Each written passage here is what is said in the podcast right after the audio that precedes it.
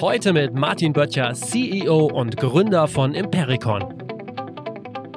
Ja, da schaffen wir es mit einem, mit einem Branding und vielleicht auch mit einem Cluster-Effekt ähm, dann ganz gut, uns aktuell noch ähm, gegen diese, diese Übermacht dann auch zu, zu behaupten. weil, weil du gerade sagst, Händler, wir sind ja eine, eine Hybrid aus, aus Händler und äh, Lizenznehmer, also wir sind ein bisschen, bisschen Bravado, ein bisschen EMP. Und das ist äh, jedenfalls auch noch unsere, unsere Stärke aktuell. Und das natürlich in einer, in einer sehr spitzen Nische. Herzlich willkommen beim Redfield Podcast mit Alexander Schröder.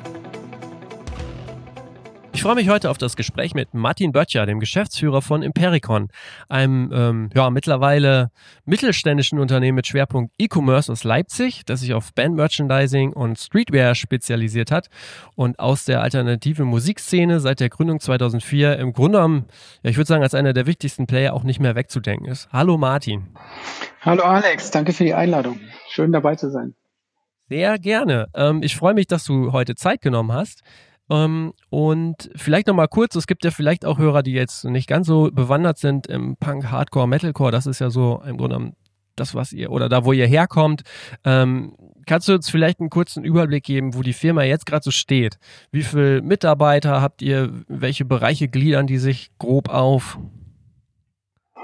Ja, wir sind inzwischen 70 Mitarbeiter und ähm, das äh, über wirklich alle Bereiche, die man E-Commerce-Unternehmen hm, braucht, also vom äh, von der IT bis äh, Buchhaltung über Produktmanagement, Einkauf, ähm, Service bis natürlich zum Warenhaus, also Wareneinlagern, Versand ähm, und ähm, ja, ähm, am Abschluss dann auch noch das Marketing. Also wir hm. haben wirklich aus allen Bereichen auch unterschiedlichste Mitarbeiter. Ja.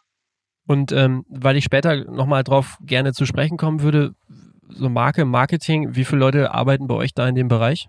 PR-Marketing? Ähm, Im Marketing arbeiten im Moment ähm, sechs Leute mhm. äh, plus zwei Azubis. Und genau, das umfasst auch unterschiedlichste Facetten. Das Marketing, so wie wir das früher implizit richtig mhm. gemacht haben oder vieles richtig gemacht haben, war eher aus dem Bauch heraus mhm. Sachen im Offline-Marketing. Und inzwischen ähm, ist das, erstreckt sich der Bereich mehr und mehr online. Ne? Also okay. die neuen Kundengruppen mhm. findet man natürlich dann bei den großen Gatekeepern, Google, Facebook, ja. Amazon, ja. Okay, da können wir vielleicht später nochmal drüber sprechen. Jetzt auch nochmal, ähm, ähm also so vom, vom ähm, Umfang her, wie viele Pakete verschickt ihr so pro Jahr? Kannst du das irgendwie grob sagen? Was man da für ein Gefühl kriegt? Wir verschicken am Tag äh, zwischen 1000 Pakete im Normalbetrieb bis ja, in der Weihnachtszeit, dann können das auch mal 3000 Pakete sein. Also Weihnachtszeit ist so das Stärkste? Genau, also wir haben ein klar saisonales Geschäft. Weihnachten, mhm. die Zeit der Geschenke, da äh, belohnt man sich gern mit mit, mit Merchandise-Artikeln äh, und Gimmicks. Ähm, und äh, dazu kommen Sondersaisonalitäten, die natürlich äh, durch unsere Spezialisierung auf Musik mhm. zustande kommen. Das sind die, die Tourzeiträume. Also jetzt gerade wäre ja eigentlich äh, ein großer Tourzeitraum. Unser Impericon Festival wäre jetzt ja. zwei Wochen her.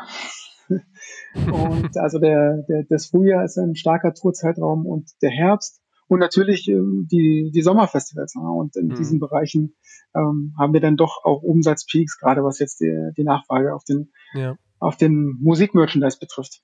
Okay. Wie international seid ihr dann dabei aufgestellt? Ich habe mal nachgezählt, es gibt so bei euch im Shop die kleinen Flaggen, das müssten 19 Länder gewesen sein. Sind das dann auch wirklich Länder, in denen ihr ähm, auch wirklich unterwegs seid? Mit einem eigenen Team? Wir haben zwölf Sprachen in etwa. Mhm. Ähm, nicht in etwa, sehr genau, zwölf Sprachen. Und arbeiten in den Ländern mit freien Mitarbeitern, die mhm. für uns Übersetzungsleistungen und Social Media machen. Das sind meistens auch junge Leute, die aus der Szene kommen. Und für uns ähm, quasi das Lokalkolorit in den jeweiligen Ländern beisteuern. In einigen Ländern sind wir etwas größer aufgestellt, also ähm, in England äh, als Beispiel oder in Frankreich. Mhm. Ähm, aber ja, wir sind schon sehr international. Wir machen in etwa die Hälfte des Geschäfts in Deutschland, wenn wir jetzt vom E-Commerce ausgehen. Und die andere Hälfte dann, dann, dann im Ausland. Und ähm, klar, unser Markt ist angloamerikanisch geprägt. Die meisten Bands und erfolgreichsten Künstler, ähm, die, mit denen wir zusammen direkt zusammenarbeiten, kommen aus dem englischsprachigen Raum. Amerika, England ähm, und Australien mit ein paar sehr erfolgreichen Ausnahmen wie Hampshire Burn ja. aus Deutschland, ähm, sind äh, das doch schon unsere, hm. unsere Hauptlizenzgeber auf, auf Bandseite. Und ähm, diese äh, Bands sind natürlich nicht nur in Deutschland groß, sondern auch in England und ja. in, den, in ihren Heimatmärkten quasi. Und deswegen, wenn wir das ein oder andere interessante Merchandise äh, äh, Produkt im, im Portfolio haben, dann schreckt das auch die hohe Nachfrage, äh, die, die, die hohe, die hohen Versandkosten, die Nachfrage nicht ab. Ja. Und, mhm. und gerade jetzt merken wir das, dass die Nachfrage aus äh, den USA und aus England steigt. Ja. Weil dort ähm, aufgrund der aktuellen Situation die, die Warenlagern zu haben. Ah, okay. Das heißt, ja. die, die, die Amerikaner ähm, kaufen aktuell mehr bei uns als ähm, ähm in Amerika selbst, weil dort häufig die, die Warehouses aufgrund von Corona äh, dicht mhm. sind. Aber ihr könnt genau. auch gerade gar nicht liefern, wenn ihr mit der Deutschen Post schickt, oder? Die ähm, ist gerade eingeschränkt, die Lieferung nach in die USA. Das ist ähm, in die USA richtig, aber wir mhm. schicken in die USA nicht mit der Deutschen Post, sondern mit UPS. Ah, okay. Also wir sind dann länderspezifisch ah, okay. ja. äh, unterschiedlich aufgestellt. Ähm, wir arbeiten, versuchen dort mit dem jeweils bestmöglichen Partner zusammenzuarbeiten. Das gelingt nicht immer, aber ja ja, das ist ein ganz schöner Flickenteppich, was jetzt unsere Logistik betrifft. Das glaube ich sofort. Aber ihr verschickt alles aus Leipzig dann heraus. Richtig, genau. Wir hatten mhm. ja vor, vor ein paar Jahren mal die Idee äh, einer dezentralen äh, eines dezentralen Warenlagers. Ähm, mhm. hatten in England äh, mal so ein kleines Fulfillment-Lager und auch in Australien. Mhm. Das, das war aber mehr als äh, Anekdote ähm, okay. weil wir sicherlich äh, Australien als, äh, als, als, als Reiseland äh, besonders attraktiv fanden und natürlich mit Parkway Drive auch eine, ja. eine erfolgreiche Band von uns äh, direkt aus Australien kommt, haben wir dort mit, mit, mit lokalen Partnern in Byron Bay auch zusammengearbeitet und ein kleines Warehouse in hm. einem Wohnzimmer äh, von, von äh, Kollegen von, von, von, von Winston gehabt und ähm, hm, okay. eine, eine, Zeit lang dann direkt einige Orders aus Australien, direkt aus Australien verschickt. War aber, wenn man ehrlich ist, ähm, aus, für, für ein Unternehmen unserer Größe eigentlich zu überambitioniert. Okay. Genau. Dann lass uns doch mal gucken, wie es überhaupt losging. Wenn ich das richtig gesehen habe, 2004. Damals ja auch noch ein bisschen unter anderem Namen. Ähm, der nicht ganz unfreiwillig, da kommen wir später auch zu, geändert werden musste. Aus welchem Umfeld oder aus welcher Situation heraus wurde, wurde denn das Unternehmen gestartet? Das wurde von dir auch gestartet, ne? Also du warst einer der Mitgründer. Ähm, ich war einer der Mitgründer, aber der eigentliche Initiator war, war der Ulrich. Das ist mhm. ein Freund von mir und wir ähm, sind beide seit Jahren, eigentlich seit äh, Kindesbeinen an, äh, dem Kindergarten mehr oder weniger befreundet gewesen. Und äh, der Ulrich hat, ähm, waren auch gemeinsam in, in der Hardcore-Szene unterwegs ähm, und sind auch so musikalisch sozialisiert worden. Und Ulrich hatte damals bei den angesagten amerikanischen äh, Plattenlabel Trustkill und Ferret Records Sachen in den USA bestellt und die bei eBay verkauft. Und ähm, ah. er erzählte mal, dass es ähm, ein paar Button und ein paar Sticker und ein paar einfache T-Shirt-Sortierungen waren, 1, 2, 2, 1. Ähm, und ähm, hat sich dort sukzessive gesteigert und ähm, während des Studiums hat er so versucht, ähm, ja, einen kleinen Online-Vertrieb aufzubauen. Und ich habe Wirtschaftsinformatik Informatik studiert und konnte, bin dann auf ihm zu und meinte, naja, lass uns doch eine Marke aufbauen, ich kann den Online-Shop programmieren und lass uns das doch mal so zusammen äh, versuchen. Und das haben wir dann auch getan, das hat auch so funktioniert. Also wir hatten kein Startkapital, außer so ein bisschen gefühlt Jugendweihegeld, ne? also das, ja, was man so ja. äh, zur Verfügung hat, hatte, waren beide noch Studenten. Und äh, ja, 2004, Ende 2004 war, glaube ich, die Gründung und äh, mit Handelsregistereintrag. Und der Online-Shop ging dann 2005 im Februar online. genau, und hat auch sofort funktioniert, weil wir natürlich äh, noch Kontakte von eBay hatten und die Leute haben irgendwie bestellt. Also gleich am ersten Tag kam auch eine, eine Bestellung rein. Hat uns natürlich sehr glücklich gemacht und ähm, so steigerte sich das langsam. Ja. Die Bestellung in den USA. Ja. ja. In den Was USA waren denn damals so die Wachstumstreiber? Also klar, ihr wart vielleicht dann in einer Szene unterwegs, ihr habt die, die Sachen jetzt gehabt, dann, die es quasi in Deutschland oder in Europa nicht gab, aber wie haben die Leute das mitgekriegt?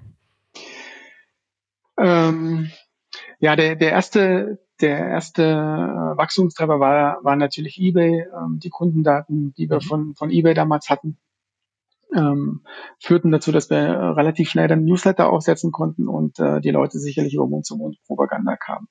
Das war auch zu dem Zeitpunkt natürlich reines Handelsgeschäft. Also wir haben Ware ja. eingekauft und verkauft.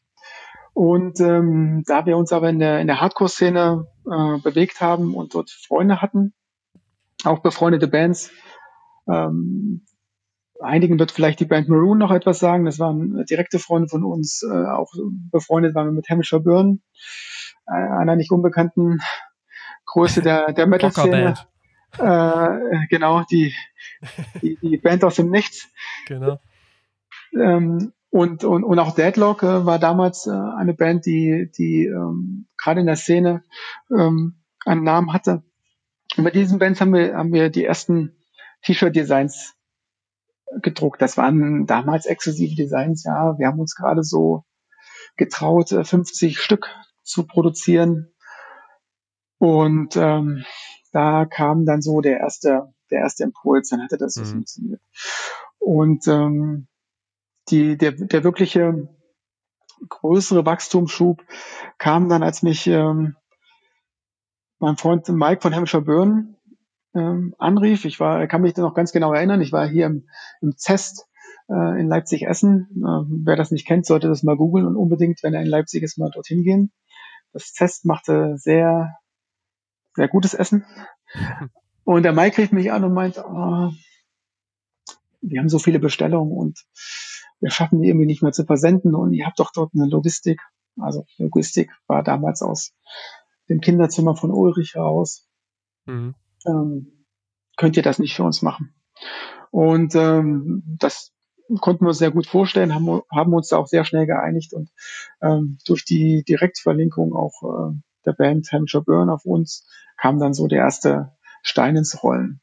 Ähm, und dank Hampshire Burn gab es dann andere Bands wie Nea Era und dann auch Maroon und mhm. die äh, erwähnten Deadlock, die dann direkt mit uns zusammengearbeitet haben. Und so haben wir mehr oder weniger von, von diesem, von dieser Clusterbildung gelebt.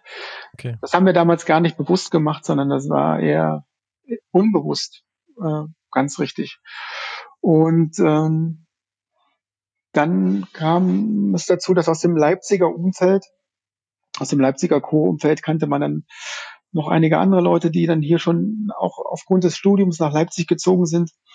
Der Benny, ähm, der jetzt Manager von Hampshire Burn ist, lebte hier damals noch in einer, einer WG mit dem mit dem Markus von Hampshire Burn und noch weiteren mit anderen Leuten und wir kamen in Kontakt.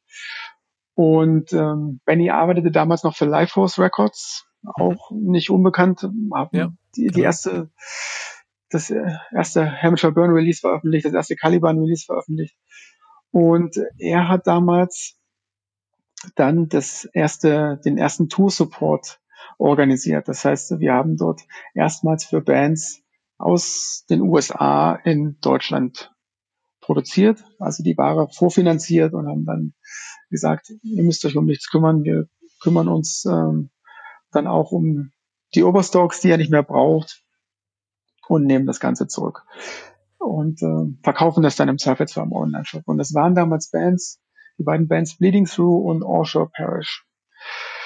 Und äh, Bleeding Through waren wir damals große Fans. Leider haben die nicht ganz so viel dann im Online-Shop verkauft und Orshore Parish waren ja, die, die ersten, die erste große Deathcore-Legende äh, sicherlich. Ja. Und ähm, die gaben uns auf jeden Fall jede Menge Ware zurück. Und äh, wir lebten damals schon in Leipzig, hatten, der Ulrich und ich hatten eine WG. In unserem Wohnzimmer haben wir, haben wir uns da immer am Abend dann getroffen, die meisten haben auf der Couch gesessen, über Pläne erzählt und ich saß dann äh, am Wohnzimmertisch und habe dann Produktanlage, Produktdatenpflege gemacht. Und unter uns, die WG, waren auch zwei Freunde und in deren Wohnzimmer war dann unser erstes größeres Lager. Und äh, die ganzen Overstocks von Osher Parish haben wir gar nicht in dieses Lager bekommen, sondern wir mussten unsere Keller räumen. Oh, Aber ja, okay. Und um Himmels Willen, diese Ware werden wir niemals los. Aber das hat. Das hattet ähm, ihr vorfinanziert oder was sagtest du? Das, das, genau, das hatten wir ja. vorfinanziert. Okay. Das, das, das war zum damaligen Zeitpunkt, wir waren alle Studenten, wir haben uns mhm. ja. kein Geld ausgezahlt. Also alles, was reinkam, wurde mehr oder weniger direkt wieder investiert. Also wir hatten auch keine externen Kapitalgeber, ähm, waren da auch ohne, wie gesagt, ohne großen Plan und äh, waren auch insgesamt sehr genügsam. Und ich habe damals sowieso noch bei einer Computerfirma gearbeitet und die meisten anderen dann auch irgendwo Studentenjobs und so weiter noch gehabt. Das war wirklich reines Hobby. Ähm, und ähm, die Band Orchard Parish verkaufte sich deutlich besser, als wir erwartet hatten. Und wir mussten nicht nur die Ware aus dem Keller verschicken, sondern durften dann auch noch Ware nachproduzieren. Okay.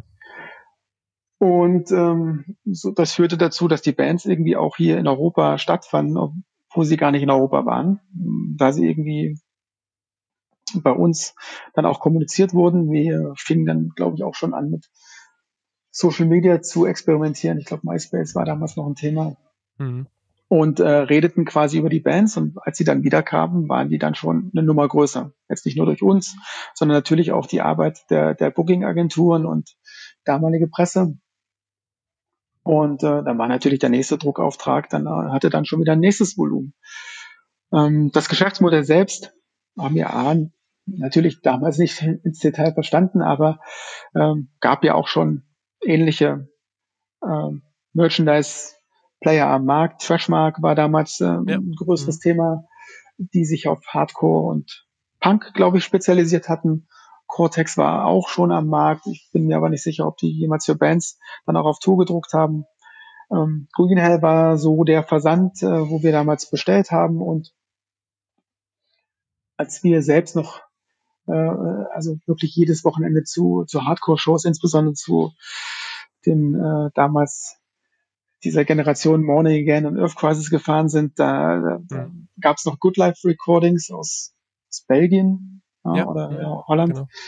Ähm, und einige dieser Player sind auch heute noch am Start und, und na klar, der, der ganz große äh, marktbeherrschende Player EEP war damals sowieso ganz, ganz weit mhm. weg. Es ist natürlich heute auch noch und wir kannten mehr oder weniger, das war sicherlich unser Vorteil, die Musik. Also wir haben diese ja. Musik verstanden und irgendwie auch gelebt.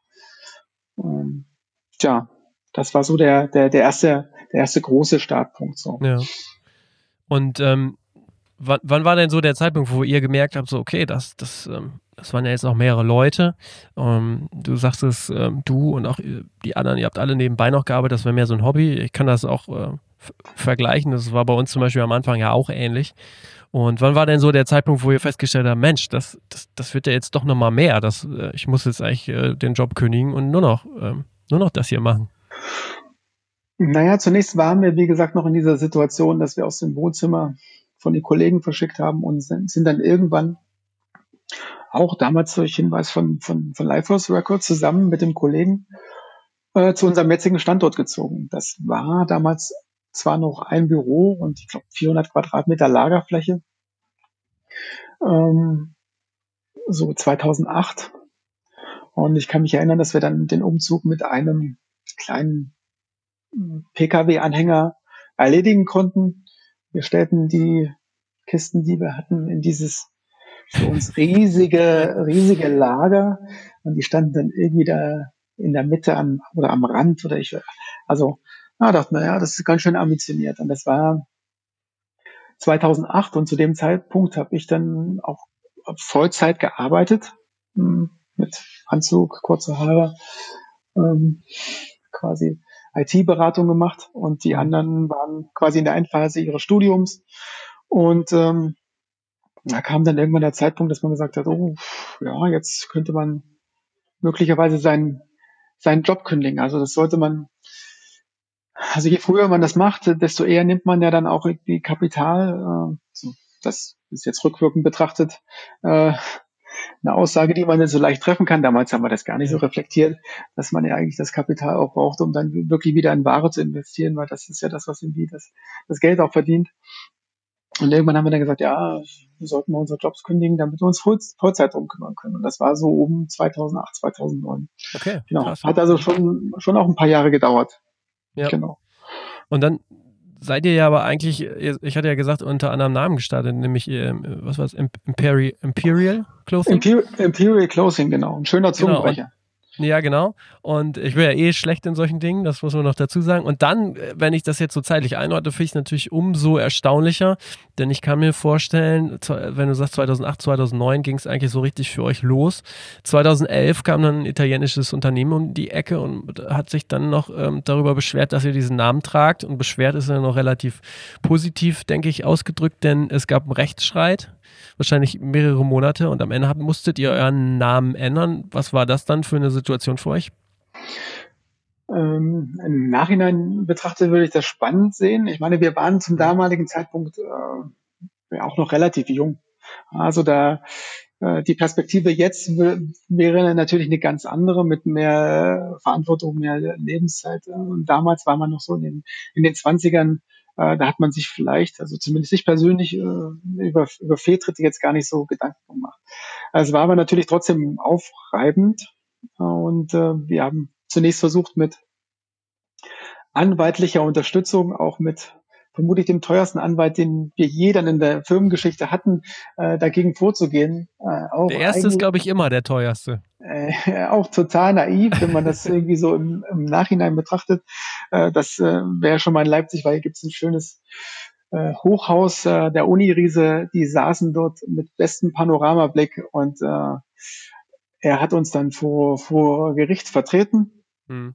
und äh, hat sich dann dort auf eine Einigung äh, also eine Einigung rausverhandelt, dass wir zumindest eine Übergangsphase hatten. Und ähm, das war im Nachhinein betrachtet natürlich das Beste, was uns passieren konnte. Wir hatten dann eine, und mit der Kollegin arbeiten wir immer noch zusammen, eine Markenrechtsanwältin, die uns dann bei der gesamten weiteren äh, Markeneintragung beraten hat und auch weiterhin betreut. Sie meinte dann im, im ja, zum Ende des, des, des Gerichtsprozesses zu uns. Weil sie werden hieraus viel lernen und dann auch ähm, positiv daraus, äh, darauf zurückblicken. Also das Unternehmen war ähm, für uns damals schon groß, aber aus jetziger Sicht war das eigentlich noch risikoarm. So. Mhm. Und ähm, ja, wir saßen dann mit, mit dem Team zusammen, haben dann viel auch im Team entschieden. Das muss man auch sagen. Wir haben viele Sachen immer, äh, Teamentscheidungen versucht herbeizuführen, haben dann gebrainstormt, hatten hier eine äh, Marketingagentur aus, aus Leipzig, die uns bei der, bei der Namensfindung beraten sollte. Mhm. Kam dann äh, so lustige Sachen raus wie Chorgeist oder Pengmoräne. Das waren wirklich, wirklich Vorschläge.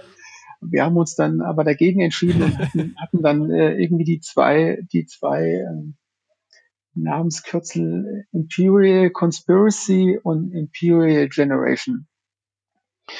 Ähm, und äh, das waren dann entweder Impericon oder Imperation. Und ich kann mich noch erinnern, dass der Ulrich unbedingt eigentlich äh, Imperation bevorzugt hätte, weil das mehr Silben hat und damit weiter weg ist von dem imperial. Je mhm. mehr Silben das weg ist, desto weiter ist man quasi von dem Plagiatsvorwurf, des, äh, dass man den Namen verwendet, weg. Und äh, haben ja dann beide Namen der Community zur Verfügung gestellt und wir wollten dann, ich weiß auch nicht, wir kamen dann auf die glorreiche Idee, dieses negative Ereignis dann des neuen Namens mit einem positiven Ereignis des ja.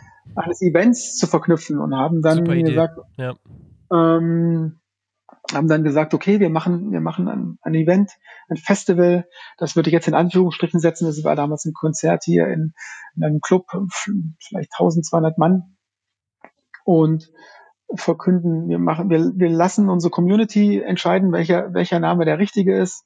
Ähm, das war dann schon irgendwie ein ganz guter ähm, PR-Stand, auch nicht, nicht beraten von irgendeiner Firma, sondern irgendwie aus uns heraus kam dann die Idee und wir können dann den Namen auf dem Festival.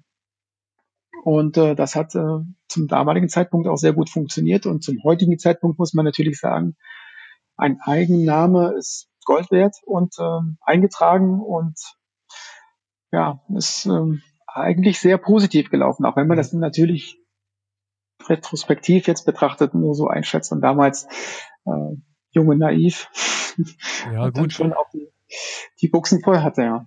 Aber tatsächlich äh, muss ich ja sagen, ich kann mich da auch wirklich jetzt so in der Vorbereitung konnte ich mich auch nochmal wirklich an diesen Zeitpunkt erinnern, dass ich das auch ge gesehen habe, wie ihr quasi auf die Fans dann ja zugeht und sagt so, ey, wie soll man denn jetzt zukünftig heißen? Wo ich mir dann auch gedacht habe, ey, vielleicht war das ja im, im Nachhinein betrachtet, das würde, fände ich jetzt nochmal ganz spannend zu hören, auch gar nicht, sag ich mal, so schlecht in Anführungszeichen, weil das dann halt wirklich auch noch ein viel größerer Hebel so für, für Wachstum und Bindung und, und, und letztendlich, wie du auch sagst, PR natürlich bedeutet hat. Ja, na klar, wir waren und ähm, sind auch weiterhin, ähm, haben so einen Community-Gedanken. Ja. Wir, sind, wir sind ja aus der Szene, aus dieser Hardcore, Metalcore, Metal-Szene entstanden und ähm, ich gehe davon aus, dass die meisten unserer Kunden äh, zu Beginn auch unser Alter waren oder vielleicht nur geringfügig jünger. Also wir haben alle die gleichen Bands gehört, waren ähm, ähnlich sozialisiert musikalisch und haben uns dann versucht, auch auf Augenhöhe mit den Leuten zu bewegen. Mhm. Und haben das damit dann irgendwie auch geschafft, ja, ohne dass wir da eine große Blaupause hatten und eine Garantie, dass es funktioniert hat. Und äh, im Nachhinein betrachtet kann man sagen, oh, ja, das war schon ganz geil, aber das haben wir, haben wir auch so natürlich nicht, nicht erwartet so. Mhm. Genau. Und mit dem Festival natürlich jetzt noch ähm, auch etwas etabliert, was, was, was uns insgesamt auch, auch stärkt. Ne? Also das macht uns als Marke beziehungsweise als, als Laden auch anpassbar. Also die Leute können ja. zu uns kommen und können einmal im Jahr an mehreren Standorten auch uns als, als, als Firma erleben und natürlich mhm. ihre, die, ihre Fans auch erleben, äh, ihre Bands auch erleben. Ja. Ähm, du hast ähm, Wirtschaftsinformatik studiert hast du eben gesagt, und im Grunde genommen sicherlich ja dann auch viel gelernt von dem, was du jetzt auch äh, machst. Allerdings muss ich mal sagen, du, du hast ja gesagt, ihr, du führst ein Unternehmen mit, auch sicherlich nicht ganz alleine. Du sagst, ähm, es geht natürlich auch viel im Team. Aber 70 Mitarbeiter oder 70 Leute insgesamt, das ist ja nun auch wirklich was, ich glaube, das kann man nicht so einfach lernen. Wie, wie, ähm, hast du dir den, so den ganzen Input geholt, um das alles so hinzukriegen, um dein Wachstum auch gesund gesund hinzukriegen, das Unternehmen so wie es jetzt ist aufzustellen?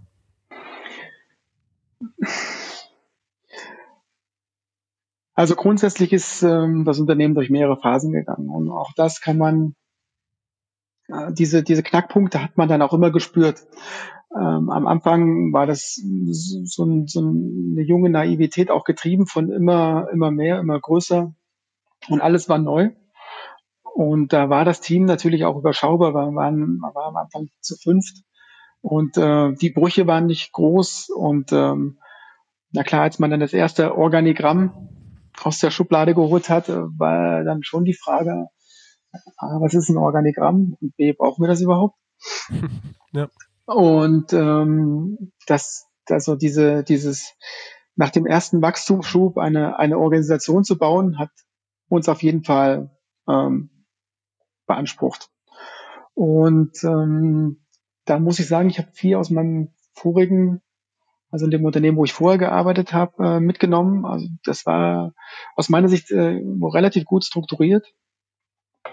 Hab dann versucht, ähm, auch viel mich zu belesen. Der, der Ulrich ist auch, also ist auch nicht ganz äh, ungebildet, hatte hat äh, Betriebswirtschaftslehre äh, studiert. Also das heißt, wir hatten da irgendwie auch einen kaufmännischen Hintergrund. Aber natürlich das, das Wichtigste, äh, dieses, was man, was man ähm, im Studium dann theoretisch lernt, dann auch praktisch anzuwenden und äh, dann auch dem Mitarbeiter mitzunehmen. Ja, äh, genau. Das ist, das ist, äh, das ist das, was man äh, nicht lernt. Und ähm, wo ich sagen muss, auch jetzt, was uns sicherlich gefehlt hat, wo wir sicherlich den einen oder anderen Step hat, hätten auch schneller machen können, ist so eine Art Mentor. Also wir, das, das, das ist nicht zu unterschätzen, jemand, der, der vielleicht äh, oder nicht nur vielleicht, der diese, der solche Phasen schon mal durchgemacht hat, äh, sich mit jemandem, dem man vertraut, vielleicht aus einem ganz anderen Bereich auch mal auszutauschen. Ähm, das habe ich immer wieder gesucht. Ähm, das suche ich auch weiterhin und versuche mich inzwischen auch gerade in, in der Personalführung auch weiterzubilden äh, mit, mit Coaches und ähm, da auch die Mitarbeiter mitzunehmen. Das gelingt nicht immer gut.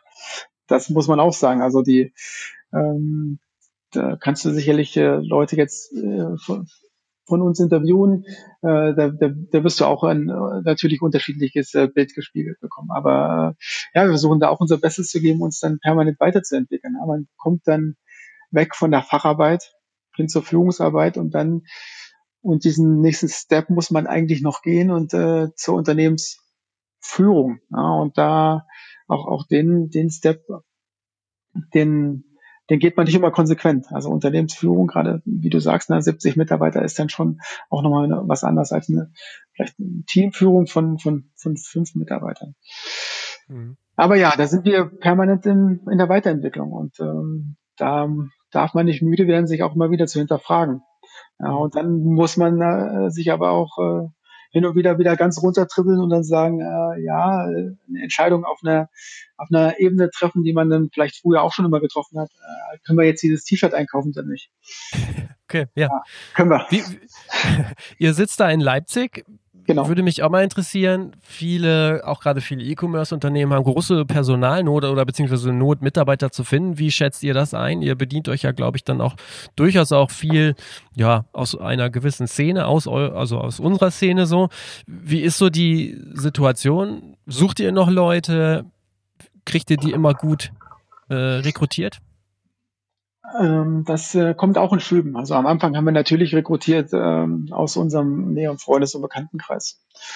Das hat gerade in der, äh, in der dieser, man würde das jetzt Startup-Phase heutzutage nennen, aber das mhm. war es damals mit Sicherheit nicht. Ähm, natürlich den Vorteil, dass man mit Leuten zusammenarbeitet, mit denen man äh, gern Zeit verbringt. Und ähm, da war das dann eher so, ähm, wir brauchen noch jemanden, der kann das und das. Ah, ja, ich habe gerade Zeit. Okay. Und, äh, auch das Recruiting hat sich inzwischen professionalisiert. Also wir suchen jetzt mit Stellenbeschreibung und einer expliziten Ausschreibung äh, dann auch Leute, ähm, gerade wenn es darum geht, äh, Leiter Finanzbuchhaltung zu suchen oder äh, jemand, äh, der, der in der IT noch in, in Entwicklung äh, durchführen kann. Ähm, da haben wir das Glück, dass unsere Marke natürlich, wie du sagst, nicht nur attraktive ähm, Inhalt des Jobs bietet, sondern auch noch das Umfeld äh, mit, mit Musik und äh, Klamotten, Musik und Mode, mhm, ja. äh, die, die schönsten, sch schönen Nebensachen, die man, äh, ja. die man, die man jetzt bemerkt, ähm, also dass, dass, dass quasi die, die Stelle selbst äh, noch aufgeladen ist über die Inhalte. Mhm. Und da fällt es uns hin und wieder leichter, äh, neue Leute zu finden. Aber natürlich spricht am Ende, wenn, wenn wir jetzt ähm, müssen wir auch schon die gleichen Gehälter zahlen wie äh, für, für Facharbeiter wie in einem anderen Bereich. Also ja. ein Programmierer, der jetzt am Ende zu, was ist jetzt hier, Trivago gehen kann, äh, den dem kann ich jetzt äh, natürlich dreimal sagen, ja, kannst du mit Telekom Festival und das im Sommer und ja. äh, er kann dann sagen, das ist schön, aber dort verdiene ich 1000 Euro mehr. Ja. Mache das jetzt. Ähm, so, das heißt, es muss wettbewerbsfähig sein auf, auf den unterschiedlichsten Ebenen. Mhm. Ja, klar. Sucht ihr denn gerade noch Leute? Oder seid ihr äh, voll besetzt? Aktuell suchen wir noch Leute. Mhm. Das muss man dazu sagen. Vor der Krise ähm, suchten wir äh, Leute die Stellenausschreibungen sind auch weiterhin. Wir haben den Rekrutierungsprozess jetzt erstmal äh, aktuell auf Eis gelegt. Wir schauen uns natürlich interessante Leute immer an und, und ja. unterhalten uns äh, an der Stelle und versuchen da auch äh, unser, unser, unsere Fühler auszustrecken, insbesondere im, im Bahneinkauf. Da ist es natürlich nicht ganz so einfach, jemanden zu finden, der sich A mit den Produkten auskennt und B äh, auch den betriebswirtschaftlichen Hintergrund hat dann Waren zu drehen, die äh, schon ein paar Millionen Euro wert sind im Jahr und äh, auch über eine SKU-Anzahl, die äh, im ordentlichen fünfstelligen Bereich ist. Ja. Und äh, auch im, im Bereich äh, Artist Relationship, Bandbetreuung suchen wir äh, noch Mitarbeiter. Da sind wir jederzeit offen für interessante, mhm. interessante Bewerbungen, klar. Ja. Also jeder, der den Podcast hört und sich berufen wird, darf gerne mal bei euch vorbeischauen. Gern, ähm, kann er mir eine E-Mail schreiben, ja. Genau. Ähm, ich würde einmal noch mal gern so zur Situation in der Branche gucken. Ich, wobei ich mich da jetzt eher auch äh, noch mal auf den Musikmerchandise-Bereich ähm, erstmal beschränken möchte. Weil ich finde das ganz spannend, das beobachte ich eigentlich schon seit Jahren, würde eigentlich noch mal so deine Meinung gern zu hören. Im Grunde genommen ist es so, das ist so Vertriebswege, was Vertriebswege für Musikmerchandise angeht, da habe ich immer das Gefühl, klar, es gibt irgendwie das Live-Geschäft, das ist nochmal so außen vor, aber so gerade online im Handel, also E-Commerce, eigentlich gibt es entweder dann so diese klassische ähm, Band-Merchandise-Firma, die den Band-Merchandise-Vertrag dann hat mit, mit einer Band, wie zum Beispiel Bravado, und auf der anderen Seite dann wirklich auch so handelsseitige oder Han Handelsseiten wie euch, wie EMP, hatten wir ja eben auch schon genannt, und dann hört es aber irgendwie aber auch schon wieder auf, hätte ich gesagt. Ähm, wie siehst du das? Also findet da noch irgendwo Relevantes jetzt für den alternativen Musikbereich statt? Der Markt ist spitz. Mhm. Also ja, die, die beiden großen Player, die du genannt hast, sind natürlich äh, im Markt präsent. Ein ganz wichtiges Standbein für die, für die meisten Bands äh, ist natürlich der Direktvertrieb. Genau. Das ähm, wird es ist auch zunehmend stärker. Äh, selbstverständlich, wenn man das ähm, abbilden kann, ist, ist es möglich. Ich rate Bands immer, sich möglichst divers aufzustellen. Also wir schließen auch mit Bands äh, direkte Verträge ab und ähm, erlauben es natürlich auch über, über andere Plattformen oder über andere äh, Händler dann, dann zu verkaufen. Und ähm, ich denke, für, für die meisten Bands sollte es dann immer ein Mix sein aus dem. Zudem kommt jetzt der, der ganz große Player Amazon äh, in, ins Spiel, der durchaus auch, und das ist so sicherlich die nächste Welle, die uns dann in den nächsten fünf Jahren ähm, verändern wird, sage ich jetzt mal, das, das Thema, das Thema Direktdruck oder Digitaldruck. Ja, ja. Ähm, weil unser Geschäftsmodell basiert ja darauf, dass wir Ware vorfinanzieren für die Künstler. Das heißt, wir halten hier einen Stock und äh, machen es möglich, dass der, der Kunde sofort, ähm, was er bei uns bestellt, auch geliefert bekommt, ähm, am nächsten Tag verschickt bekommt. Und ähm, diese Vorfinanzierung und diesen Bar, diese Warenbestände, die wir für die Bands halten, ähm, und das ohne Risiko für die Bands, äh, ist natürlich ein, im Moment unser, unser großer Vorteil. Wenn es aber jetzt möglich sein wird, zu äh, vergleichbaren Preisen auch digital on demand zu drucken, ähm, schwindet dieser Vorteil ein bisschen. Nun haben wir darüber hinaus noch, noch andere äh, Vorteile. Also wir schaffen es auch, hochwertige Merchandise-Produkte über das T-Shirt hinaus zu produzieren. Also da quasi in den Sourcing direkt entweder in Asien oder Portugal zu machen für, für Produkte, die, und da werden die Bands natürlich auch immer anspruchsvoller, die über das klassische schwarze T-Shirt hinausgehen. Und ähm, das ist ähm, dann das Geschäftsmodell, wo sich, wo wir uns dann hin verschieben. Ja. Mhm. Ich finde das ganz spannend, weil ich sehe das eigentlich auch ähnlich und ich hätte jetzt auch, also jetzt unabhängig vom Merchandise, ist es ja schon noch immer so die, die ähm, Prämisse oder die, die Empfehlung zu sagen, ey, stellt euch divers auf. Andererseits habe ich immer das Gefühl, dass das im Merchandise eigentlich gar nicht geht. Und ich finde das jetzt ganz interessant, dass du jetzt nochmal auf Amazon Be Bezug nimmst. Bislang habe ich nämlich immer eigentlich gedacht, ich, oder ich erinnere mich daran zurück, Soulfood hat früher, glaube ich, auch Bravado-Shirts äh, verkauft und in den Mediamarkt gehängt, wo ich gedacht habe, wow, ey, jetzt muss es doch laufen und das schien gar nicht zu laufen. Bei Amazon sehe ich es ja auch so, ich, ihr vertreibt da ja, oder ihr listet da ja auch. Ich habe aber das Gefühl, bei Amazon kauft sich halt niemand Band-Merchandise, aus welchen Gründen auch immer.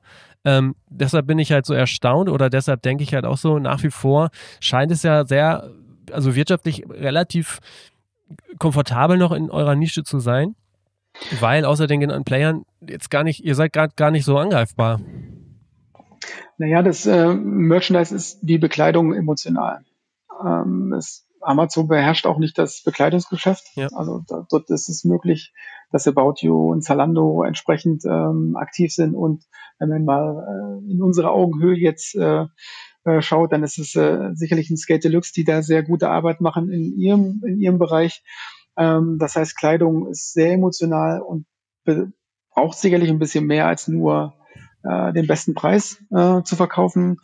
Ähm, inzwischen hat Amazon, gerade was diese äh, Produktarten betrifft, auch nicht mehr den besten Service. Ich glaube, alle, zumindest aktuell, sind all diese Produkte hinten angestellt äh, und sie verkaufen eher oder verschicken zunächst erstmal äh, die wichtigen Sachen, na klar, Lebensmittel ja, ja. und äh, Medikamente.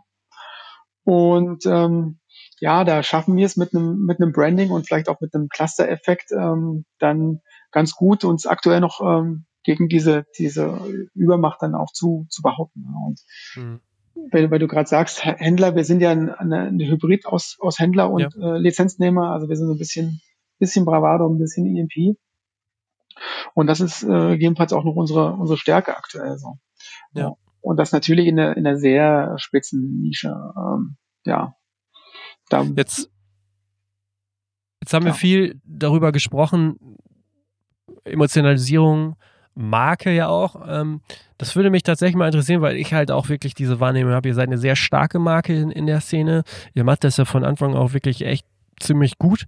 Wann war denn so der Zeitpunkt in der Firmengeschichte, wo, wo euch das so richtig bewusst wurde, dass ihr, dass ihr als Marke wahrgenommen werdet und dass euch das auch wirklich massiv hilft, wenn ihr damit arbeitet?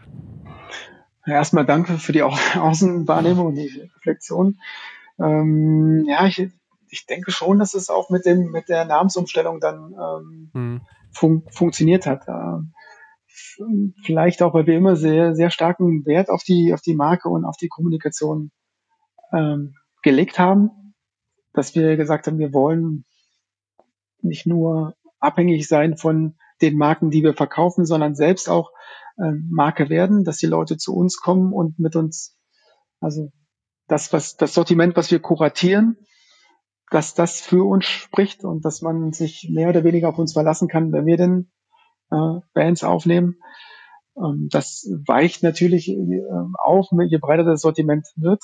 Da muss man sich dann andere Mechanismen überlegen, wie man dann für den jeweiligen Kunden das, das Sortiment, das sichtbare Sortiment möglichst individualisieren kann.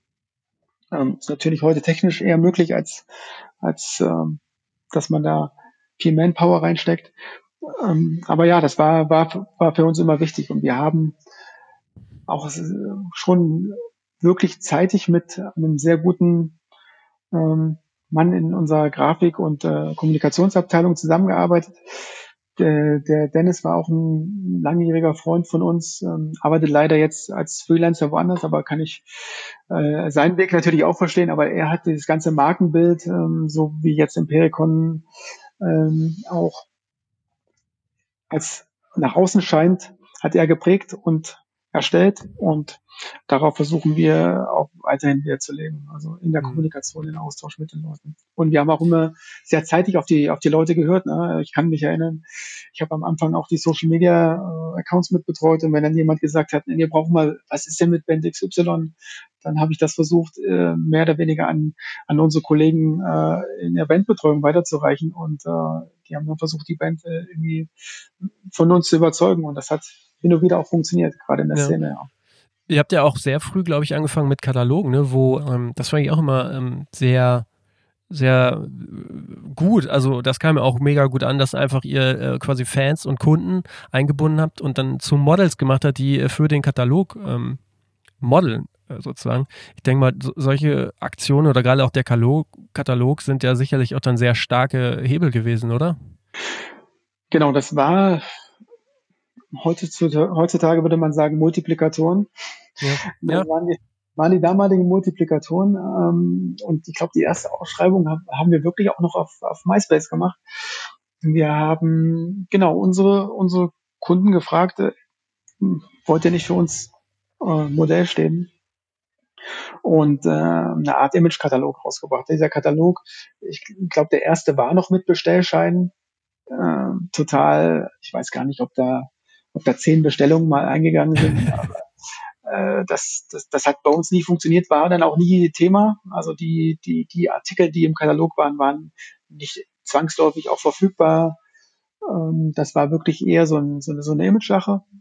Ach krass, und, ja. Wir, mhm. und wir haben das am Ende, also die waren natürlich verfügbar, aber ob sie zum ja. Zeitpunkt, mhm. äh, als der Katalog dann released wurde und in, den Händen der, der Kunden war, ob sie dann noch bei unserem schmalen Bestand verfügbar waren, dafür konnte dann niemand garantieren. Also wir, da haben wir nicht so nicht so vorgeplant. Auch die die Supply Chain, wie wir wie wir das jetzt heute schimpfen, also die die die die Belieferung äh, durch unsere Lieferanten ähm, gerade dann aus den USA war dann eher so, ja okay, die Ware kommt vielleicht die Woche oder in drei ja, Wochen. Ja. Ähm, und da wir dann immer die Kunden vertröstet haben, bitte nur in den Online-Shop schauen. Das, was dort da ist, das ist auch wirklich verfügbar. Mhm. War der Katalog wirklich so ein, so ein Image-Ding. Und am Anfang haben wir das auch sehr genossen, die unsere Kunden quasi zu uns einzuladen nach Leipzig, ja. ihnen also quasi die Stadt auch näher zu bringen. Wir waren, wir haben Stadtführungen gemacht, haben dann wirklich ein, äh, auch ein schönes Wochenende verbracht mit, mit, mit Partys noch, das kann ich mich noch erinnern. Und ähm, dann wurde uns das irgendwie ja auch nicht nur überdrüssig, also weil wir gesagt haben, immer, immer Leipzig und immer können sich alle bewerben und äh, jedes halbe Jahr haben sich natürlich auch ähnliche Leute beworben oder vielleicht auch okay, immer die ja. gleichen. Mhm. Und immer wieder den Leuten abzusagen, äh, war dann aber auch nicht schön. So. Und haben dann gesagt, nein, wir machen, wir, wir beschränken die Auswahl. Wir kommen, ihr kommt nicht zu uns, wir kommen zu euch. So haben beide einen Vorteil. Also wir haben A den Vorteil, dass wir rauskommen, wir schauen uns andere Städte an und ähm, beschränken quasi die, die, die, die Auswahl, also einmal München, Hamburg. Äh, dann ging es ja dann auch ins europäische Ausland, weil wir dann gesagt haben, naja, wenn wir jetzt schon in englischer Sprache sind, dann brauchen wir irgendwie auch Leute aus London und aus England. Ja. Mhm. Und ähm, das hat uns am Anfang natürlich geholfen. Ja, und irgendwann, also der Katalog war dann schon auch immer ein aufwendiges Projekt. Ich kann mich auch an Nachtschichten erinnern, bin ich dann immer zum, zum Dennis und wir haben uns dann haben dann die Sachen zusammengeschoben und da nochmal und musste da nochmal korrigieren und wie sieht das aus und ähm, ja. haben wir dann irgendwann eingestellt. Ähm, mhm. Machen das jetzt aber anders. Fotoshootings finden auch weiterhin statt, meistens dann auf, auf den Events wie den Festivals und versuchen diese, diese Produkte dann oder diese Bilder dann, dann, dann im Online-Katalog zu nutzen. Mhm. Festivals ist ja jetzt auch nochmal ein ganz gutes Stichwort. Du hast es eben auch kurz, schon kurz gesagt. Mittlerweile gibt es ja durchaus, also auch sozusagen eigene Festivals, die ihr macht, Impericon Festivals, aber auch Progression Tour, ihr sponsort die Never Say Die Tour. Ihr seid generell ja eigentlich viel aktiv auf Festivals, auch als Sponsor. Wenn ihr euch das so anguckt, so ist das dann zum Teil, also gerade bei den eigenen Touren, ist das sowas, was sich selbst finanziert oder sind das dann am Ende dann doch eigentlich Marketingausgaben? Also wie bewertet ihr diese ganzen Aktivitäten? Na, das Impericon Festival ist ja eigentlich als Marketing-Event gegründet worden. So, äh, und das hat dann mit dem, mit dem Sprung auf die, auf die Agra und dann jetzt vor drei Jahren mit dem Sprung auf die, auf die neue Messe hier in Leipzig schon nochmal ganz andere Dimensionen bekommen. Also das funktioniert, soll schon so als Business Unit funktionieren. Äh, soll Sag mal fragen. kurz, wie viele Leute kommen da zur Einordnung? Äh, in Leipzig kommen inzwischen um die 10.000 Leute. Wahnsinn, äh, ja. Und ähm, über die ganze Tour, also das findet ja dann noch in Oberhausen, in Wien und München und Zürich statt, ähm, kommen an die 20.000 Leute.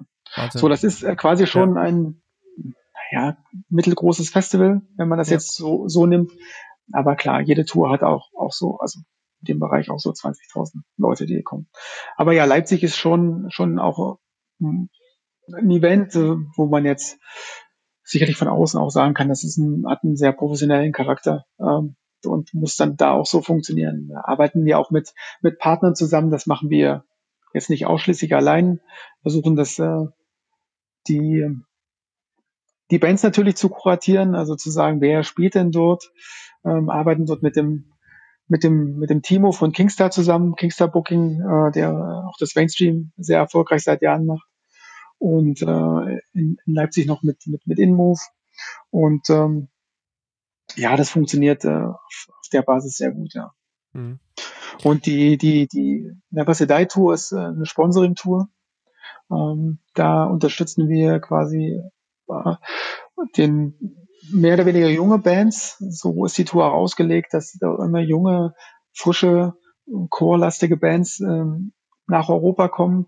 Äh, da arbeiten wir mit dem, mit dem Marco von, von Avocado Booking zusammen, auch ein langjähriger Freund, der gerade in dem Bereich sehr gute Arbeit macht und ja, mit Parkway Drive auch irgendwie das Zugpferd dann im, im, im Stall hat und das ist dann eine Marketing-Tour, ganz klar. Ähm, aber da versuchen wir auch die Bands da gerade dadurch zu supporten, ne, dass wir die, die Tour finanziell unterstützen und, und am Ende dann auch äh, mit, mit der Kommunikation. Also die Kommunikationspower, die wir haben, versuchen wir da auch mhm. auf diese Tour zu lenken.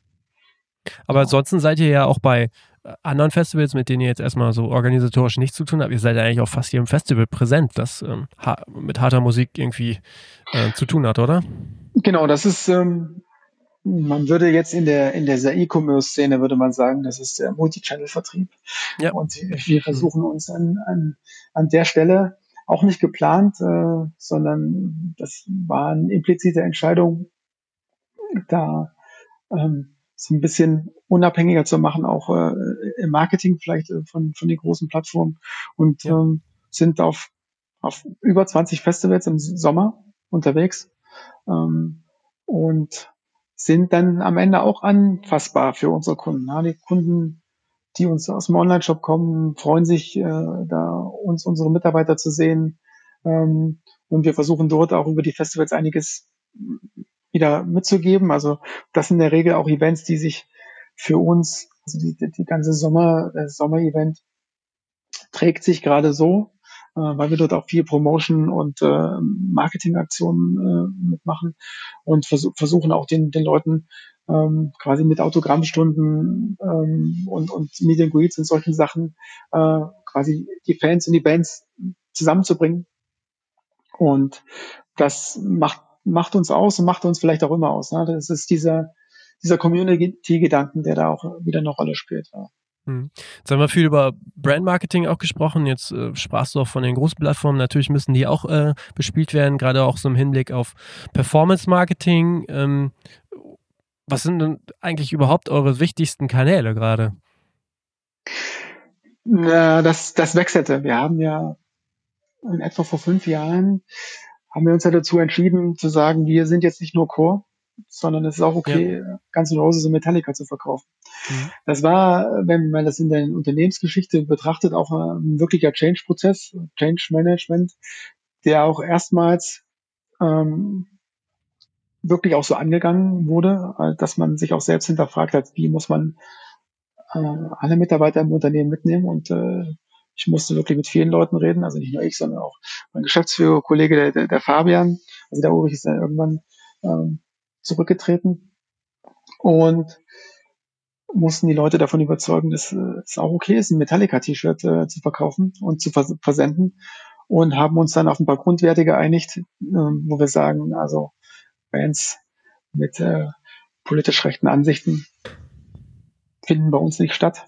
Ähm, da gibt es auch ähm, engagierte Auswahl. Also wir haben hin und wieder äh, gerade im, im Hinblick dann auf die Auszählung, dass wir ja durchaus auch Black Metal Bands im, im Portfolio haben, wenn es auch nur natürlich die Spitze des Eisbergs ist. Äh, also jetzt keine wirklichen Core Black Metal Bands, äh, äh, gehen da auch durch, durch Gremien und lassen uns da auch von unseren Mitarbeitern beraten, die da hier und da durchaus äh, tiefer in der Materie stecken und äh, versuchen da akribisch nachzuforschen und sollten wir doch mal falsch liegen. Es, es ist auch schon vorgekommen, dass wir Ware einfach äh, nicht mehr verschickt haben, offline mhm. genommen haben oder oder ja. genau genau und äh, mit diesem Schwung, um jetzt auf deine Frage zurückzukommen, haben wir auch unser Marketing geändert. Also die die äh, diese Kunden ähm, rekrutieren sich zum Teil aus unserer ursprünglichen äh, Kundenbasis, aber natürlich ähm, ist ein Metallica-Fan, gerade wenn er wenn er jung äh, zu zu dieser Musik kommt, wird er erstmal äh, entweder und, und die Nachfrage bei ihm da ist, wird er, wird er bei, bei Google äh, danach suchen. Inzwischen ist Instagram ein starker Kanal für, für Social Media und äh, da bespiel, versuchen wir schon die, die Performance-Kanäle auch zu, zu bespielen und haben dann natürlich auch ähm, in den letzten Jahren ähm, in unseren Mitarbeitern einen Shift hinbekommen. Also es brauchten da auch neue Mitarbeiter, die sich gerade mit diesen Kanälen auskennen. Mhm. Früher hat das, ähm, hat das allein dadurch funktioniert, dass wir die Band verlinkt uns, wir kommunizieren über die Band und äh, reden darüber und aus diesem Netzwerkeffekt. Aber natürlich Lars Ulrich, den kannst du mal nach äh, Pericon fragen, wenn du das nächste Mal mit ihm ja. einen Podcast machst, der wird genau. uns vermutlich nicht kennen. Ja, ja. Also nicht kennt. Aber wahrscheinlich ist, ist, es ja auch so jetzt, wenn man ähm, wenn man jetzt für den Musik-Merchandise-Bereich guckt bei euch, das sind natürlich auch einfach die Chancen für euch für Wachstum, ne? Weil ich bin mir nicht sicher, ob man aus dem bestehenden Genre, sage ich mal, noch so viel äh, Wachstum dann erreichen kann, oder? Richtig. Ja. Das, das war auch die grundlegende Entscheidung. Mhm. Also ähm, und ähm, das ist auch das, also man muss sich ja dann natürlich auch immer selbst hinterfragen, warum macht man das, wie ist man insgesamt äh, motiviert, die Ansprüche an einen selbst steigen, auch die Ansprüche jedes einzelnen Mitarbeiter steigen ähm, an das, was er macht und natürlich auch, wie er entlohnt wird. Ähm, und aber auch die Ans Ansprüche unserer, unserer äh, äh, Partner, mit denen, also Bands, mit denen wir zusammenarbeiten, steigen. Also ja. Bands wie Hampshire Burn oder, oder, oder Parkway Drive sind jetzt Headliner von mm, großen Festivals und die spielen dann dort in einer Riege mit und die wollen natürlich auch in einem Atemzug genannt werden mit Bands, die, äh, die schon auch schon Headliner sind. Ja. Und ähm, genau, das ist für uns ähm, große, große Wachstumsoption gewesen, die wir auch weiterhin wahrnehmen und ähm, die natürlich auch hier und da mit, mit einigem Lehrgeld bezahlt wurde, aber inzwischen sind wir da auch ganz gut unterwegs. Ja. Mhm. Stichwort Wachstum ist es ja auch so, ihr seid auch dann irgendwann in den Streetwear-Markt eingestiegen, wo ich dann sagen würde, puh, das ist natürlich schon eine sehr umkämpfte, harte Nische, würde ich denken. Ähm, wie schwierig war das für euch am Anfang dann halt auch damit reinzugehen und da natürlich auch dann zu Brands wie, ich meine, ihr vertreibt ja auch Adidas oder Nike, da wahrgenommen zu werden und überhaupt erst eine Lieferantenbeziehung aufzubauen? Na, äh, schon relativ am Anfang hat Ulrich auch szenerelevante äh, Marken ähm, zum, zum Portfolio hinzugenommen. Ich kann mich da noch an äh, Rocket erinnern und äh, Full Bleed und, und, und solche Geschichten und Job Dead. Ähm, und also dieser, dieser Mix aus, aus Musik, Merchandise und äh, ja, Sachen, die die Leute sonst tragen, ähm, da war schon relativ äh, weit am Anfang. Also ich kann mich erinnern, ich habe damals meine Band-T-Shirts bei Konzerten gekauft und bin dann zu Frontline Shop oder zu Titus und habe dann meine meine Baggy Pants in den 90er waren ja Baggy angesagt ja. äh, dort bezogen und äh, wir dachten, das ist eine gute Idee, ist irgendwie alles aus einem aus ja. einer Hand zu bekommen. Okay. Und für, für uns ist ähm, nicht ausschlaggebend, dass jemand zu uns kommt, der ein paar Nike-Schuhe möchte und äh, dem wir dann im nächsten Atemzug etwas von von Hampshire Burn oder Suicide Silence erzählen, äh, sondern derjenige, der zu uns kommt, weil er Hampshire Burn oder Suicide Silence äh, ähm, gut findet, dem wollen wir versuchen, ähm, ein möglichst kuratiertes Streetwear sagst du jetzt noch. Inzwischen ist es schon Streetwear Beyond. Wir nennen es jetzt schon Fashion. Ist jetzt ja. noch nicht ganz umgestellt auf unserer Webseite, aber wir haben jetzt auch Marken wie, wie, wie Killstar oder also die man eher schon so in diesen Neo-Gothic-Bereich äh, ziehen kann oder, oder Basic-Marken wie, wie Urban Classics. Ja. Ähm, die, die versuchen wir so zu kuratieren, dass, dass sie den Leuten, die, die, die Musik hören, dass sie denen gefällt und dass sie sagen, ja, okay, wenn ich jetzt einmal hier Versandkosten bezahle für das T-Shirt, mhm. dann kann ich vielleicht auch noch ein, ein gutes Paar Schuhe mitnehmen. Und äh, die Marken haben wir durch permanentes Reden äh, auf Messen überzeugt. Mhm. Also okay die damalige Bright-Messe, die jetzt nicht mehr existiert. Das war so eine Skateboard-Messe. Äh, kann ich mich erinnern. Da sind wir mit einem iPad rum und haben dann unser Portfolio und unsere und unsere Bilder und Imagebilder und Kataloge gezeigt. Die Kataloge waren natürlich da auch ein guter Türöffner und haben gesagt, ja, das machen wir. Wir verkaufen bekannte Bands wie möchte niemand, äh, Suicide Silence. Ja. Ah ja, okay. Okay, äh, die klingen so ähnlich wie Metallica. Ah ja, Metallica habe ich schon mal gehört. Okay. Gut. Ist doch so Rock'n'Roll. Genau, das ist was ja. mit Gitarre und und, ja. und, und Gesang.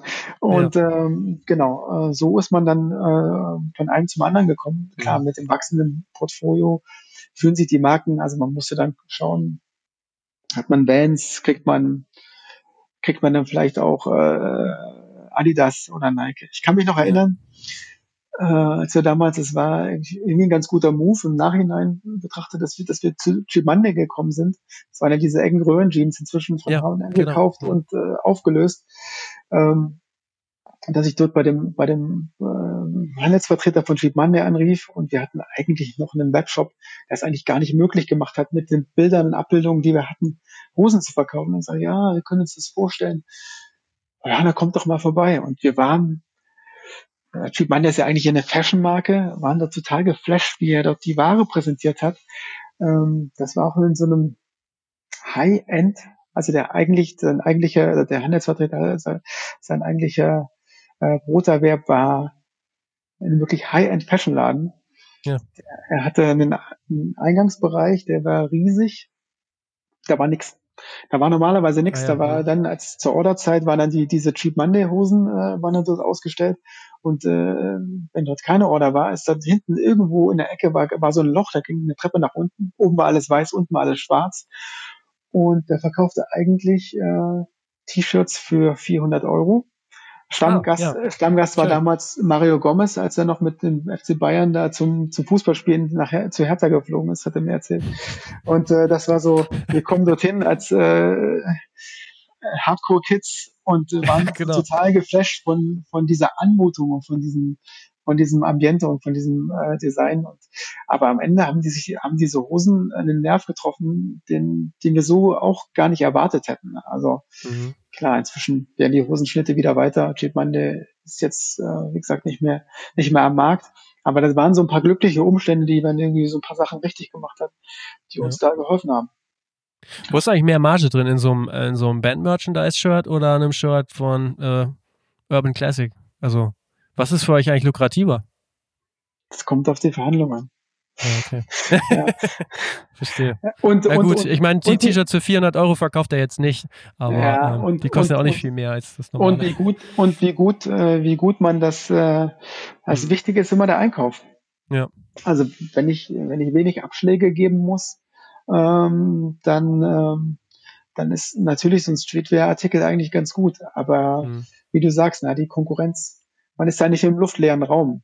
Irgendwann, ja. äh, wenn, wenn wir jetzt fünf Euro teurer sind, äh, bei einem Paar Schuhe ist das vielleicht noch okay, aber wenn jetzt Händler XY den Schuh für 15 Euro günstiger anbietet, mhm. dann lohnt es sich auch nicht mehr, die, die Versandkosten zu sparen. Also klar, das ist ein sehr umkämpfter Markt. Und Margenhandel an sich als solches wird, äh, wird zunehmend äh, schwerer. Klar, die, das, äh, der Onlinehandel, also wir sind ja eigentlich gestartet zu einem, also mit, mit zwei glücklichen Umständen. Das eine war der, der Onlinehandel boomte und das zweite der Metalcore boomte. So, und ja. diese beiden Sachen kamen zusammen.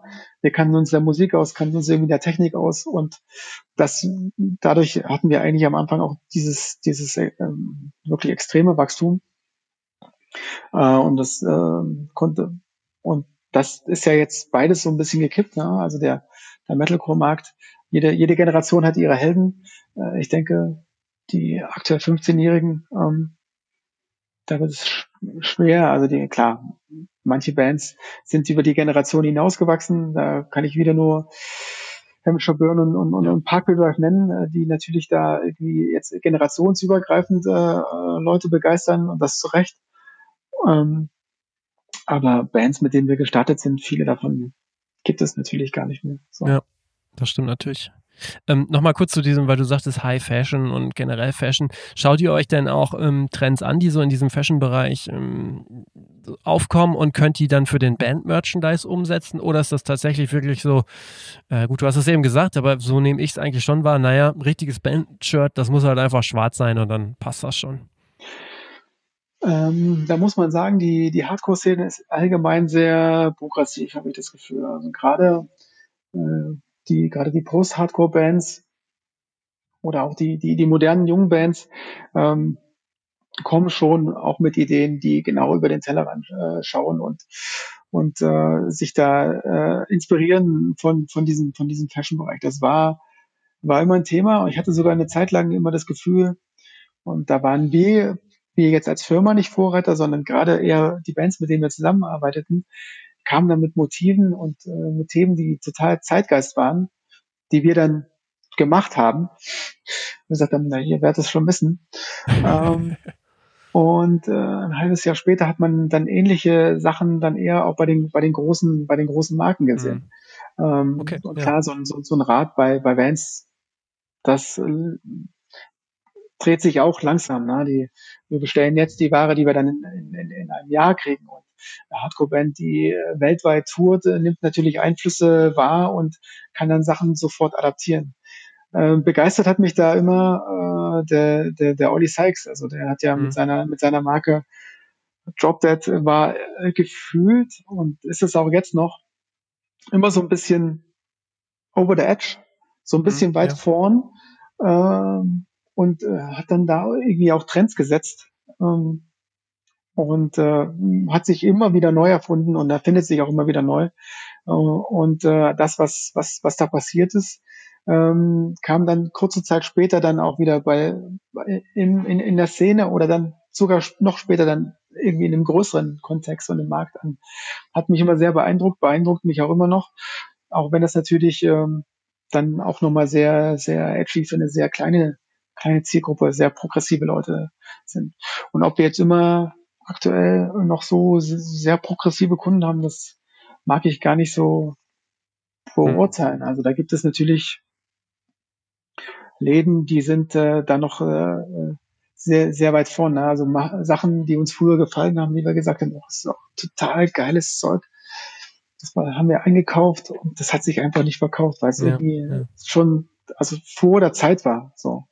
Okay. Dann, äh, am Ende zu einem, zu einem Festival geht man mit einer Cargohose und einem schwarzen T-Shirt und ein paar Boots. Und klar, zu einem zu einem Being as an Ocean Konzert oder zu einem ja. Konzert, da sind da, da findet man auch Leute, die, die natürlich äh, ähm, sehr, sehr viel, äh, äh, naja, modischer gekleidet sind. Ja. War das für euch eigentlich nie eine Option, auch Eigenmarken zu äh, selber zu machen? Oder macht ihr vielleicht sogar auch Eigenmarken? Ich habe das jetzt gar nicht so ähm, festgestellt.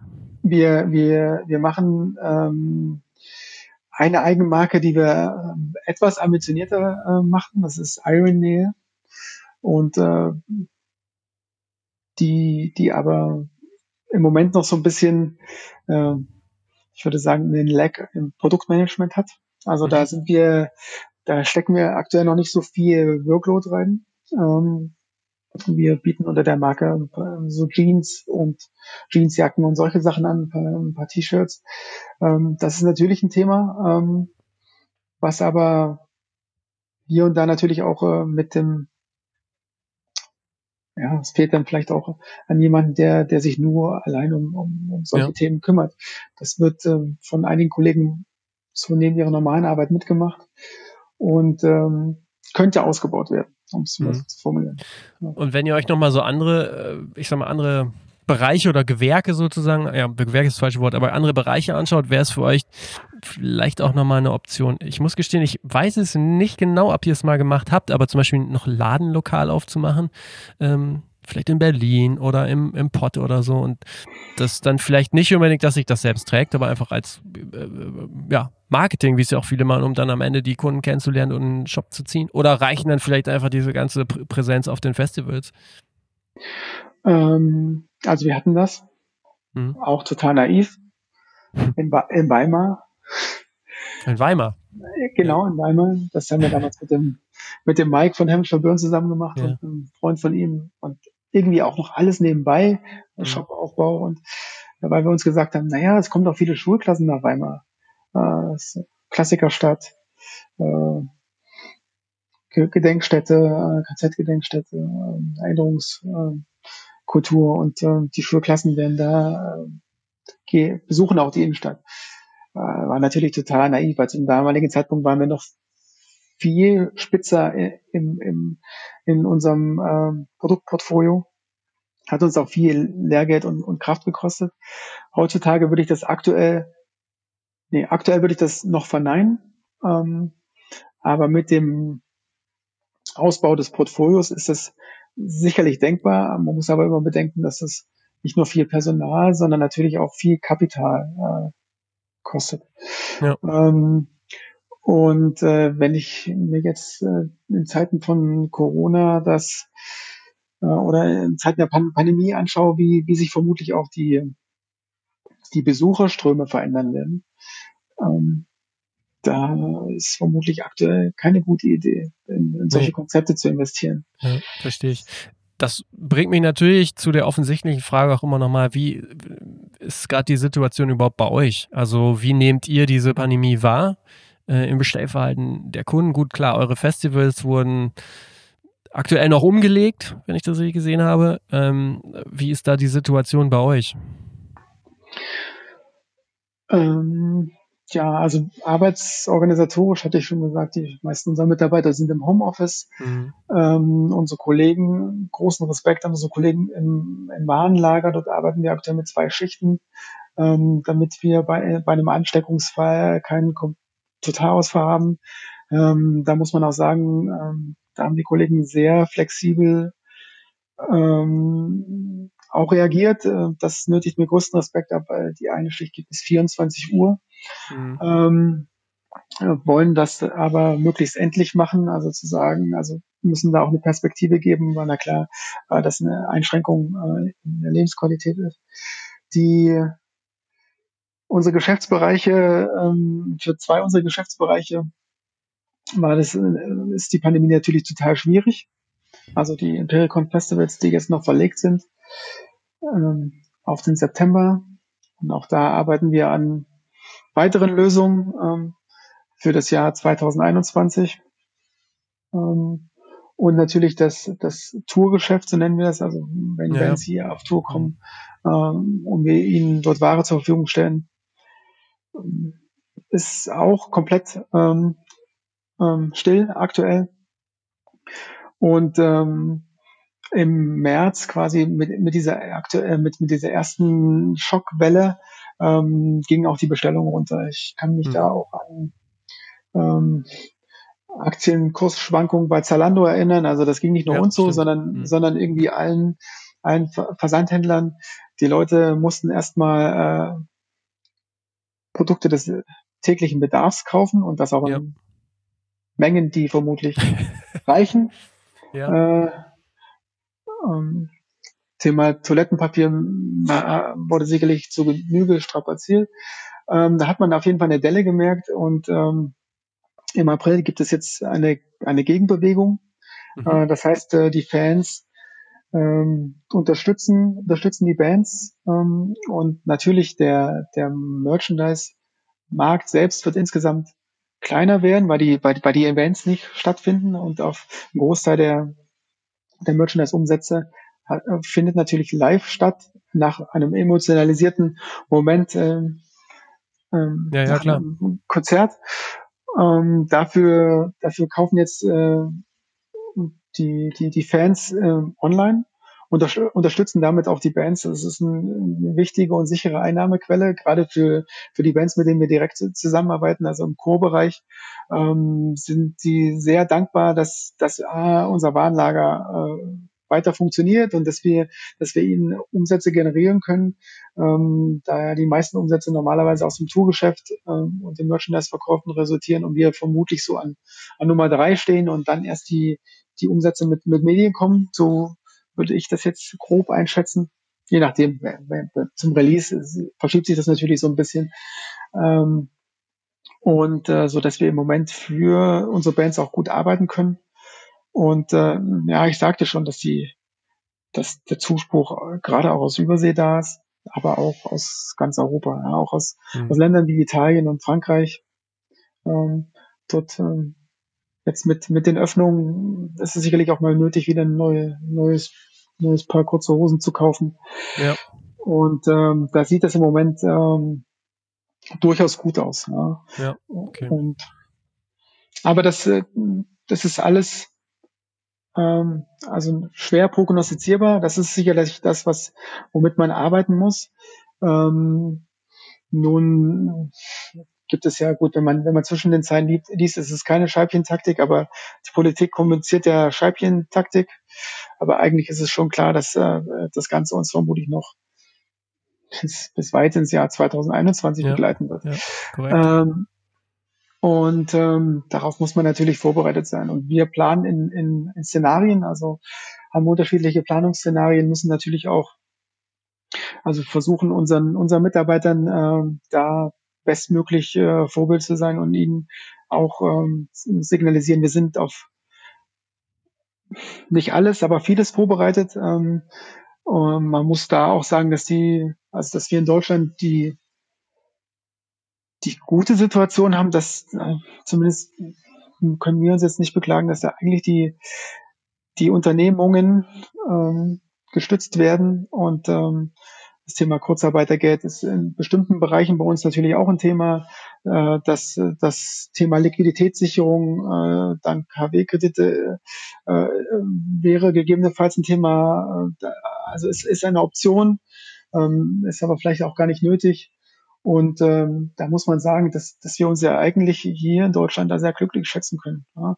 Natürlich ähm, gibt es immer auch ähm, tja, ähm, Arbeitnehmergruppen beziehungsweise äh, Solo-Selbstständige, die trifft es da, da sehr hart. Ähm, das, das sind, sind also auch Sachen, die, die, die wir da irgendwie auch mit auf dem, also nicht wir auf dem Schirm haben müssen, aber die, die, der Staat, die Bundesregierung. Und ich hab, bin aber sehr zuversichtlich, dass da möglichst wenig irgendwie auf der Strecke bleiben. Also mhm. man kann viel schimpfen. Äh, ich bin da aktuell sehr überzeugt, dass ja. wir da auf einem guten Weg sind ja, in mhm. Deutschland okay. und hoffentlich dann auch in Europa. Ja, ja auf jeden Fall. Das wäre sehr schön. Ähm, gut, ähm, dann würde ich sagen, ich bedanke mich ganz herzlich für das Gespräch. Gern. Und ähm, bin sehr gespannt, wie es die nächsten Jahre bei euch weitergeht und was da noch alles so kommt, auch dann nach Corona. Also ich bin zuversichtlich, dass ihr da auf dem richtigen Weg seid. Und ähm, schau mir das gerne äh, weiter an. Ich wünsche euch alles Gute und ja, vielen Dank. Mach's gut. Vielen Dank, Alex. Auch dir alles Gute für den Podcast und äh, ich freue mich auf weitere spannende Folgen und äh, drück die Daumen. Ne? Bis dann. Dankeschön. Tschüss. Tschüss. Ja, ich bin gespannt, wohin die Reise geht noch in der Merchandise-Branche und speziell natürlich bei Impericon. Martin und ich haben uns nach dem Interview auf jeden Fall noch einmal darauf verständigt, in ein paar Monaten oder in einem Jahr vielleicht nochmal miteinander zu sprechen, um dann rückblickend zu schauen, wie man so, mit welchen Chancen oder wie die Entwicklung war in dieser Zeit und ähm, was man daraus vielleicht gelernt hat und wie es da so weiterging. Ansonsten war das Folge Nummer 30 und ich bin sehr froh, dass ich das alles so machen kann. Die letzten Ausgaben waren ja nun alle remote aufgenommen, daher bitte bitte ich zum Teil die äh, ja, schwankende Audioqualität zu entschuldigen. Die ersten Folgen, wer die noch nicht gehört hat, ähm, macht das sehr gerne. Da war die Audioqualität definitiv ähm, besser. Da war ich vor Ort, habe die Leute vor Ort in, der, in erster Linie getroffen und wir hatten einfach andere Möglichkeiten. Aber ich denke, trotzdem gibt es bei jedem Interviewgast durchaus spannende Insights und Einblicke. Und ich freue mich weiterhin über jedes Feedback. Ich mache das ja auch für euch. Und natürlich wäre es klasse, wenn ihr auf allen unseren Kanälen oder mir persönlich bei LinkedIn oder wo auch immer einfach mal schreibt, sagt, welche Wünsche ihr habt, ob ihr konkrete ähm, Interviewwünsche habt, Gästewünsche habt oder auch nochmal bestimmte Themen beackert haben möchtet oder generell darüber hinaus, was noch nicht im Podcast stattgefunden hat. Sagt es mir, schreibt es mir, gebt mir Feedback im Guten wie im Schlechten. Also wir wollen es ja auch besser machen, so in eurem Sinne und in unserem letztendlich natürlich auch.